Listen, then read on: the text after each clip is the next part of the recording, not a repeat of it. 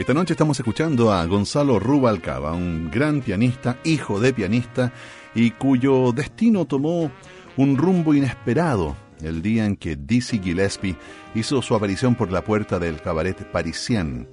El astro acababa de llegar a La Habana. Lo llevaron al parisien para que comiera algo mientras escuchaba un poco de música cubana, justo cuando yo estaba tocando. De repente veo que se sube al escenario por un costado con un traductor y me aborda. Hola, soy Dizzy Gillespie y me gustaría que tocaras conmigo en el concierto que voy a dar. Me quedé congelado. Pásate mañana por mi habitación y hablamos del asunto.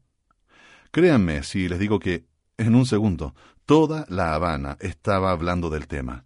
Con 17 años entraba en el mundo de la música por la puerta grande. Escuchamos ahora Silver Hollow y después The Blessing en Duna Jazz.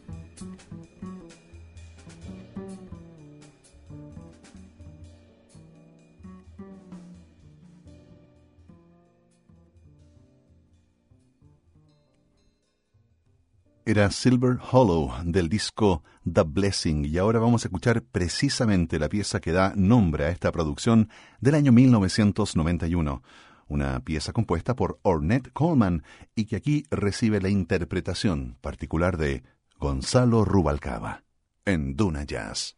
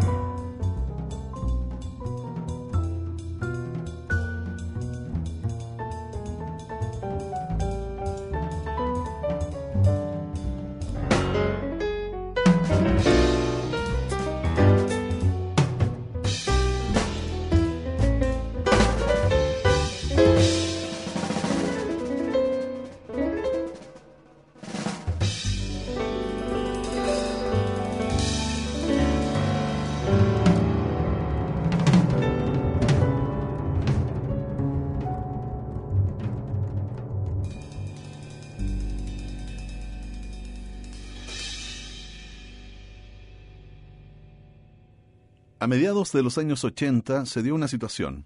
Rubalcaba acababa de conocer a quien daría un nuevo giro en 180 grados a su vida. Ese año 1986 vino Charlie Hayden a La Habana y fue lo mismo que con Dizzy. Vino a escucharme, le gusté y al segundo estaba montando una sesión de grabación para los dos, lo que era imposible en Cuba entonces, pero cuando Charlie quería algo no había quien le parase. Necesito un sitio para tocar y que haya una mesa de grabación y un piano en condiciones, y tiene que ser mañana. Pues, créase o no, lo consiguió. El cassette que surgió de aquella sesión terminaría recorriendo medio mundo antes de llegar a su destino final. Charlie se llevó la grabación a Nueva York para que la escuchara Bruce Lundvall, el presidente de Blue Note. Le gustó tanto que fue inmediatamente a La Habana con sus abogados para firmar el contrato, pero era un momento muy difícil entre Cuba y Estados Unidos entonces se le ocurrió que si yo firmaba por la filial japonesa del sello, eso le permitiría eludir el bloqueo y sacar los discos en Estados Unidos. Así que llamó a Claude Nobbs, el director del Festival de Montreux, y le pidió que nos hiciera un espacio en la programación, e invitó a los japoneses para que nos vieran. Total que fuimos, tocamos y firmamos ahí mismo. Todo de un tirón. Y nos vamos ahora con Blue and Green una pieza inolvidable de Bill Evans, a cargo ahora de Gonzalo Rubalcaba.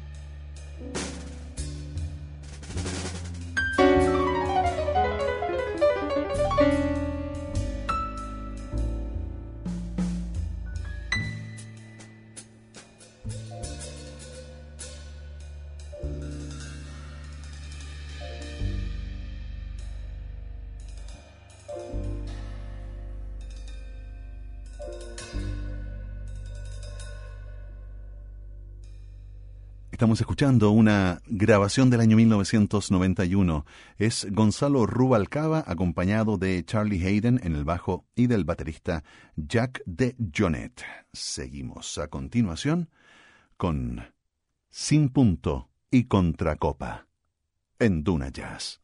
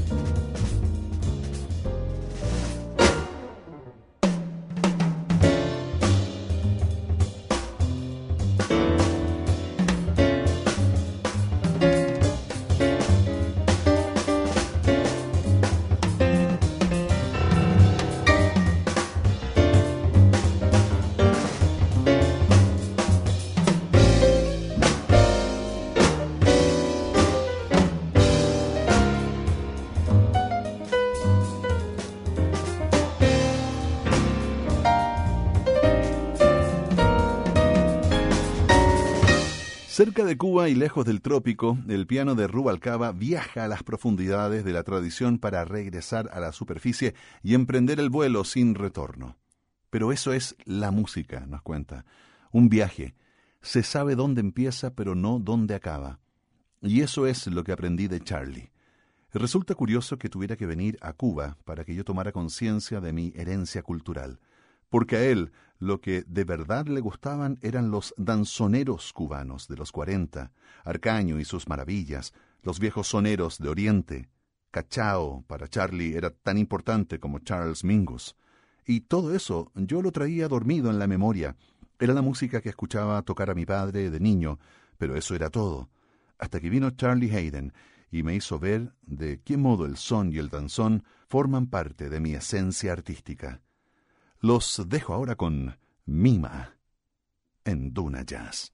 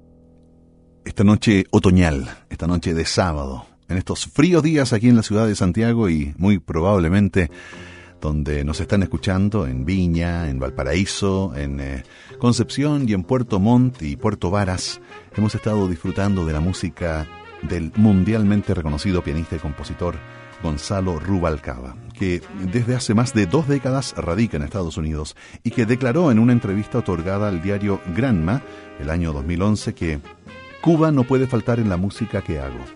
No todo se puede manifestar de manera evidente, sino que se trata de ligar la tradición y la realidad. Si los códigos no parecen cubanos, eso no significa que mi memoria musical, que es la casa, la escuela, las instituciones cubanas donde me formé, no se encuentren ahí. La próxima semana nos vamos a reencontrar para seguir disfrutando de la mejor música del mundo. Y vamos a hacer un viaje hasta los comienzos de la era de gloria del jazz. El gran Sidney Bechet, un destacadísimo y también muy influyente saxofonista soprano y clarinetista. Así que esa es la invitación para que el próximo sábado sigamos disfrutando de la mejor música. Gracias por su sintonía. Nos encontramos entonces a las 20 horas, siempre aquí en Duna. Que tengan una excelente noche de sábado y un gran domingo.